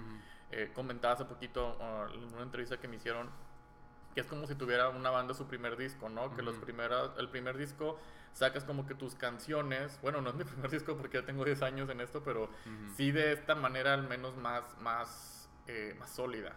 O sea, ya con un back, ya con algo que, que sé bien a dónde quiero llegar, que sé bien lo que estoy haciendo, que la experiencia me ha llegado a- un poco a eso. Ujú. Eh, y, ah, bueno, y es como una banda que saca su primer, su primer disco y algunas canciones van a ser covers a lo mejor, porque en esas canciones pues quieren contar también las, las suyas, ¿no? Sus relatos. Ujú. Entonces yo creo, así lo veo mucho prim- al primer Monster Creatures and Goals. En ese libro colaboré con tres artistas de lujo. eh, en La Llorona yo lo- la dibujé y la entinté, pero la coloreó Israel Silva. Un abrazo a Israel. No, un talentazo bruto que ahorita vi Tipazo, que... la sí, verdad. un tipazo y un talentazo. Ujú. Eh, ¿Cómo puedes existir? Israel? Qué bárbaro. este, que ya vi que vas a estar en, en la Comic Con Lima. Qué Ah, chido, felicidades. Sí, sí, sí. Este, y Aburto también, otro super artistazo que él coloreó el, el vampiro del Panteón de Belén, que, que dibujé, que para eso voy ahorita en lo de las presentaciones. Y también este Baltasar, Baltasar Cárdenas Balta, que alguna vez fue mi maestro tres clases. Lo contabas, claro. Este, ahora colaboró conmigo en un personaje, en un relato que se llama Lo que no vemos. Entonces, este, este libro yo lo presenté en, en- en Horror Fest. No, la presentación oficial, bueno, sí fue ahí, pero luego fue en Dark Vision, la oficial oficial, digamos que abierto al público, porque. Horror Fest estaría dejando fuera mucha gente, es porque tiene un precio la entrada y todo, entonces ya estás como que filtrando audiencia. Ujú. Eh, la presentación fue en Dark Vision con Reyes, un saludo, gracias. Dark Vision Este, es, un- es una tienda o es qué una tienda de, de música que se encuentra en Morelos, eh, eh, Tepatía, perdón, No te apures. que se encuentra en Morelos, eh, este, música de, eh, de rock, de metal, de- metal, sí, sí, Sí, más, más, más este, esa onda. A Reyes lo conozco hace muchos años también. Este, y, le hice una portada hace poco también para su banda de Avatar. Entonces, este, fue ahí la presentación y, y- y llevé a Isra, llevé a Balta y fue un éxito. O sea, fue mucha más gente de la que pensé. Yo estaba Genial. contentísimo. Pero entonces venía el reto más grande. Me lo estaba pidiendo algunas personas en Guadalajara, porque alguna vez llegué a ir a Guadalajara. El Zombie Fest lo llevamos a Guadalajara en dos ocasiones, entonces de ahí tuve como que poquita gente que empezó a seguirme y fue creciendo en estos años. No, no sé cómo, o sea, ya no volví, fue creciendo esa poquita gente. Entonces me lo pedían allá, entonces me ocurrió hacer una preventa y, y entregarlo yo personalmente allá en Guadalajara. Me apoyó para esto el Museo de la Tortura, un, un amigo que es el dueño Ujú. este, y dijo, aquí haz tu presentación. Y era un paso muy importante porque dices, pues es que ahí estás solo, vas Sí. solo. O sea, no estás dentro del Horror Fest, no te está respaldando ni la Combe, ni, ni Balta, ni Isra, ni nadie, vas solo. tú. Le pregunté a Isra en su momento y Isra, pues voy a presentar el libro ya, ¿qué onda? ¿Te animarías a ir? Y le dije, sí, vamos, nomás deja checo mis fechas, pero yo creo que sí, ya después me confirmó, me dijo que sí iba. Ujú. Pero al final, este, para mí fue complicado pagar todo, todo, o sea, todos los vuelos y todo el rollo. Entonces dije, no, pues voy solo. O sea, pues, a, a la de Dios, a ver qué pasa. Ujú. Fue mucha más gente que la de aquí de Monterrey. Ah, qué chido. Entonces ahí están las fotos en la página. Había una fila para comprar el libro. Entonces dije, Genial. no, no lo puedo creer. O sea, pues, seguros que vienen a esto. O sea, que quiere salir y preguntarles, oigan, soy yo el que está Vienen aquí. a los tacos de aquí Sí, los tacos están a la vuelta. Ajá.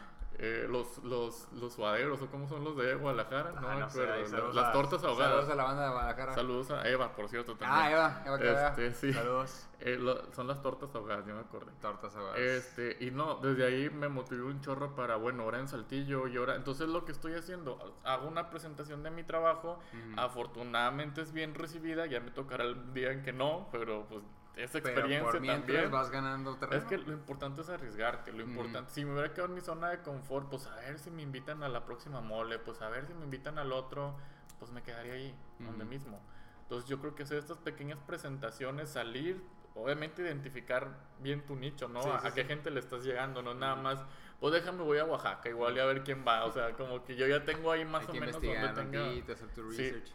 Ajá, exactamente. Y, y, y también los personajes que hagas y ver si están pegando en esa ciudad. O sea, sí es un poquito de estudio, eh, pero, pero se puede, se puede lograr. Puedes hacer tus propias presentaciones. Luego ya después llegas y ya sigue una combe o algo así y ya es más como menos la espera. Ujú.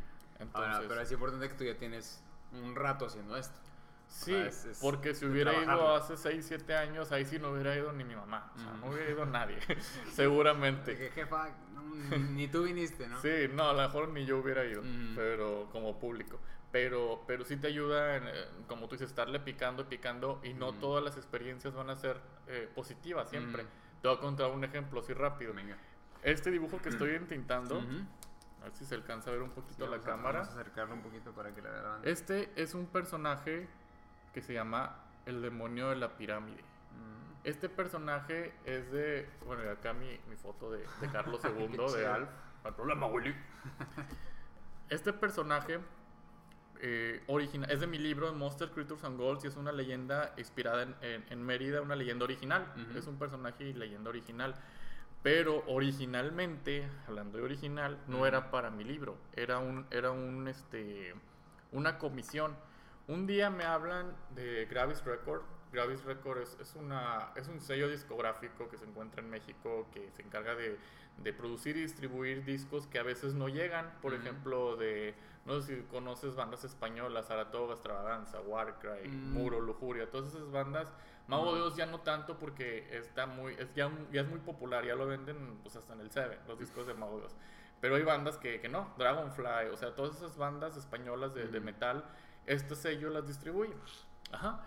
Ye- eh, a veces las trae, o sea, las, las trae de, de España, de donde, de donde vengan, Ujú. o a veces las fabrican aquí, que es en el caso de, de los de Extravagance, los de Leo y todos esos discos. Eh, a lo mejor no tienes idea de qué te estoy hablando, No, pero me suena. pero a lo mejor mucha gente sí, espero que sí. Ujú. Este, y, y, es, y estos de Gravis Record, estas personas eh, me hablaron, un día me hablaron y me dijeron, ¿sabes qué? Otro sueño ahí que, que cumplí. Es que dejé muchas cosas fuera, pero, pero ya, si entran a mi página, Ya, podrán ver ahí todo lo que he hecho. No crean que nada más me dedico a hacer el arte de los invitados. tengo, tengo mi propia personalidad.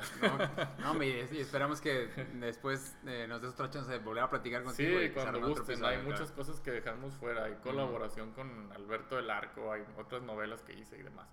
Pero bueno, e- en este en específico, me está mojando. en este en específico, eh, me habla y me dice, ¿sabes qué?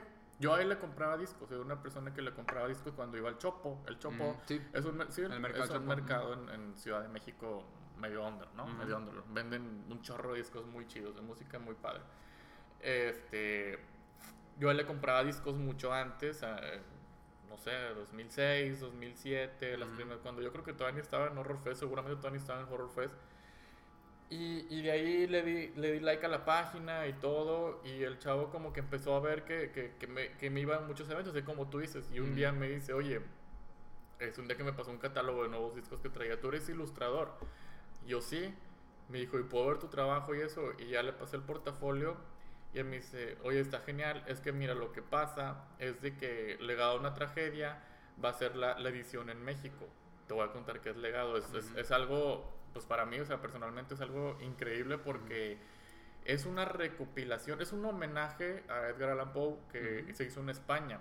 Con, con un montonal de bandas, o sea, con un chorro de bandas. Lo, hizo, lo hizo Joaquín, este se llama el compositor y todo, este, y metió a bandas como, pues, como todas las que te nombré, Mago de Oz, Saratoga, Extravaganza, todos esos. Ujú. Y son bandas que muy de chavito a mí me, me encantaban, o sea, Ujú. de repente todavía pongo sus discos y todo. Eh, ahorita se ve un poquito más fresa a lo mejor, pero, Ujú. pero me gusta mucho el rock también. Ujú. Entonces, este, yo crecí con esos discos. Yo compré el legado cuando salió en el 2000, ah, 2008, creo, si no mal recuerdo, 2009, y luego salió el 2 en 2014, una cosa así. Y ahorita ya salió el 3, y ahorita el, ter- el cuarto volumen ya, es, ya no es de Edgar Allan Poe, ya es de Los Templarios, es otra historia diferente, que también es de Joaquín. Pero yo soy, o sea, yo esos discos los escuchaba siempre en prepa, todo el día, todo el día. Entonces un día me hablan y me dice este chavo Que- quieren hacer una edición en México y que y les gustó mi trabajo. Entonces me hablaron para hacer la portada de Legado una tragedia para, para México. No, hombre, pues me Entonces- imagino que. entonces, no, ahí yo me acuerdo que ese día o sea, de- dejé todo, dije. "Mm, voy a pausar todo, tengo que hacer este arte. Hice tres variantes, no variantes, porque las tres se iban a utilizar en teoría. O sea, es la portada, que es el Edgar Allan Poe con Virginia en el, en el cementerio, con el gato negro, el cuervo y un montón de esqueletos que, bueno, no se me da a mí hacer miles de esqueletos en mis dibujos. Y otros dos más, uno con muchos demonios que al final me dijeron que le bajaron una rayita, entonces tuve que hacerlo más amigable a los demonios. Eh, y bueno, el tercero con todos los personajes del disco. Entonces, este, pues ya el disco, el disco quedó, se está produciendo y demás. Y esa misma persona eh, de Gravis Record luego me, me, contactó años después. Me acuerdo, me acuerdo muy bien porque yo estaba en, en, un viaje, este, no me acuerdo en dónde estaba, pero creo que estaba en un evento, creo que estaba en una mole, una cosa así. Y me dijo, ¿sabes qué? Este, ah, bueno, para esto el de Pose lo enseñó a Joaquín, al autor, y le encantó, nos agregamos a Facebook y demás. y, o sea, dije, no manches, o sea, pues, ¿cómo crees? Y después me contactó para este segundo, para esto, que me dijo, es que voy a traer a Moonspell, la banda ah, Moonspell. Sí, saco. Bueno, y, y quiero que hagas el arte oficial para ellos en su concierto en Mérida. No vengas. Y yo, yo me quedé, o sea, helado. Yo, Sí, sí, sí lo hago.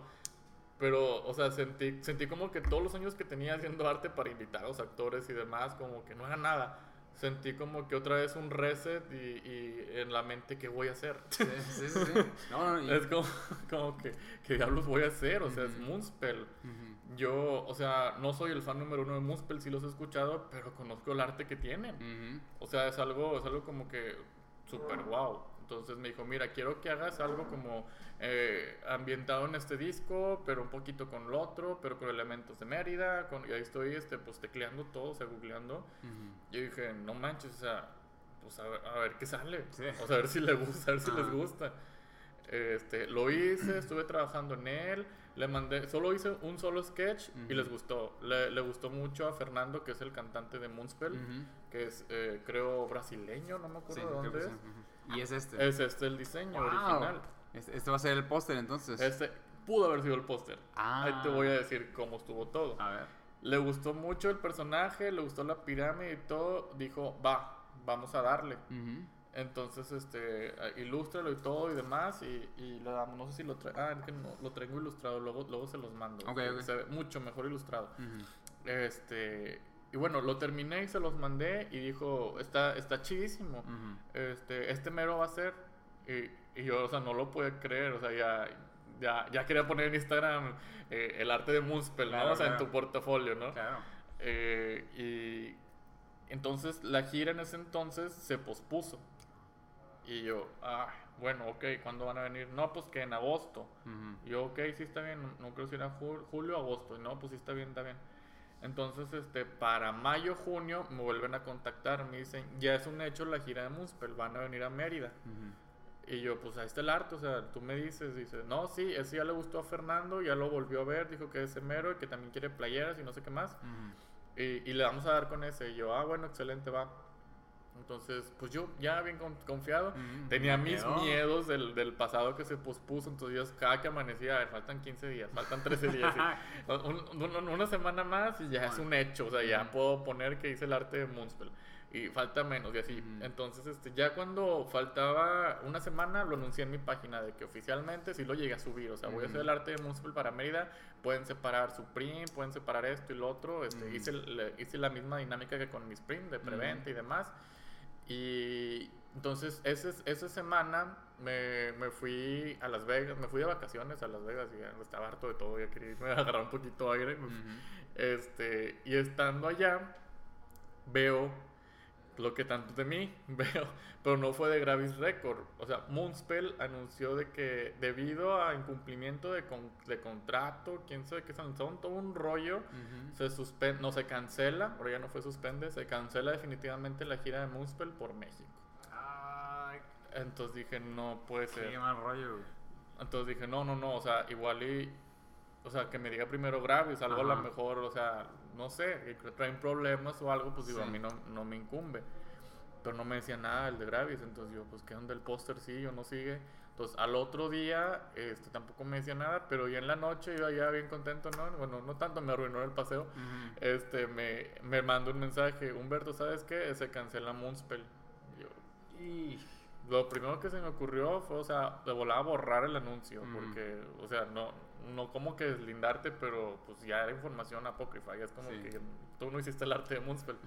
Entonces, bueno, a lo que voy fue de que el cantante líder le gustó, ya el proyecto estaba en luz verde, ya se estaban imprimiendo incluso y todo, y se canceló. Entonces, digo, no todas las experiencias son como que chidas, de repente nos vamos a topar con, con cosas medio, medio amargas, Sí. pero es parte del aprendizaje, digo, no, No. pasa nada. Ujú. El personaje yo le dije, oye, ¿sabes qué? Pues lo voy a meter en mi libro, no hay problema. Y dijo, no, sí, no hay problema, igual para la próxima vez que vengan. Y yo, "Ah". Mm, bueno, es- Ya Dios dirá. sí, sí, sí, el- Sí, entonces, este, digo, como que ya fue un personaje que le puse su propia historia y todo en el libro. y, y, pues quién sabe si fue de los favoritos, pero a mí sí me gustó mucho.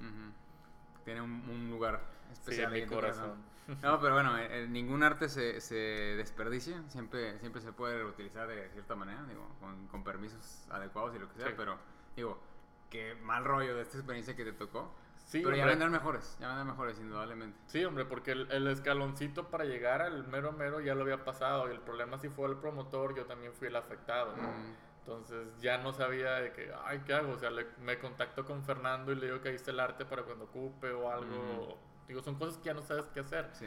Pero dices, no, pues, o sea, déjala pasar. Ujú. En ese entonces llegó otro proyectillo y pues ya dije, bueno, está bien, no pasa nada. O sea, sí Ujú. hubiera estado muy chido, pero vienen cosas también muy... Luego ya vino lo de TV Azteca, que, que estoy presentando estos proyectos de, de mi libro de Monster Creatures and Goals, estoy Ujú. presentando en, en- en el canal de TV Azteca todos los lunes un capítulo. Entonces Ya. eso me mantiene pues bastante ocupado y otras cosillas que traigo y dices, pues no pasa nada, o sea, es experiencia. Sí, no, de hecho, este, ahorita ya se nos acabó el tiempo, pero sí, sí tenía curiosidad de preguntarte cuál era tu participación, porque yo veía que tenías publicaciones en TV Azteca y Sí. también, me, también me interesa saber este, mucho eso, pero... Es una segunda parte, imagino que hablaremos cómo llegué ahí. Sí, sí, sí, claro que sí, pero bueno, este, ahorita ya, como te comentaba, ya estamos en la, en la parte final y yo siempre le pregunto a, a- con la raza que platico si ustedes pudieran platicar con su, ah, en, este, en este caso, el pequeño Humberto, sabiendo lo que sabes ahorita, ¿qué le dirías eh, con respecto a, a lo mejor a, tu carrera o algo que algún consejo que le quieras dar?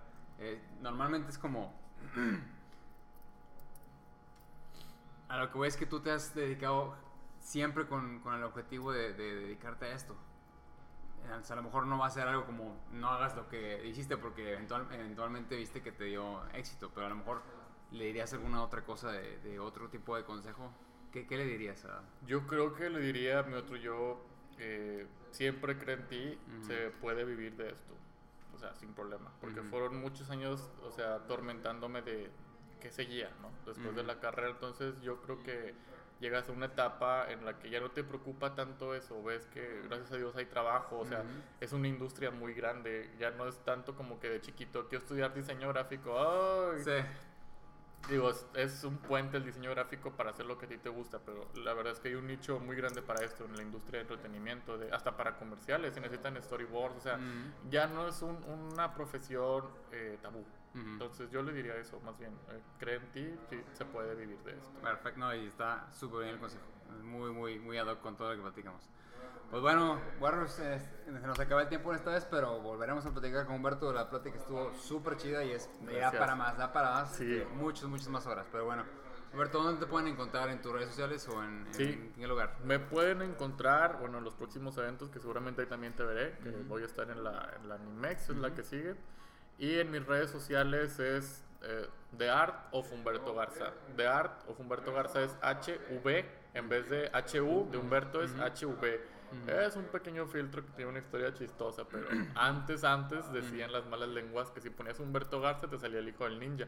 Ah, caray. Entonces, sí, el, el, el chavo que sale en Multimedia, entonces como que de eso, de ahí viene la V, es Mm. HV. No, también pero- lo pueden encontrar como Humberto Horror Art, el. Facebook, todo seguidito, Ujú. también les va a aparecer. Mi Instagram es igual, Humberto Garza, eh, HV. Ok, perfecto. De todos modos va a estar aquí ah, en la caja, ya saben, como siempre.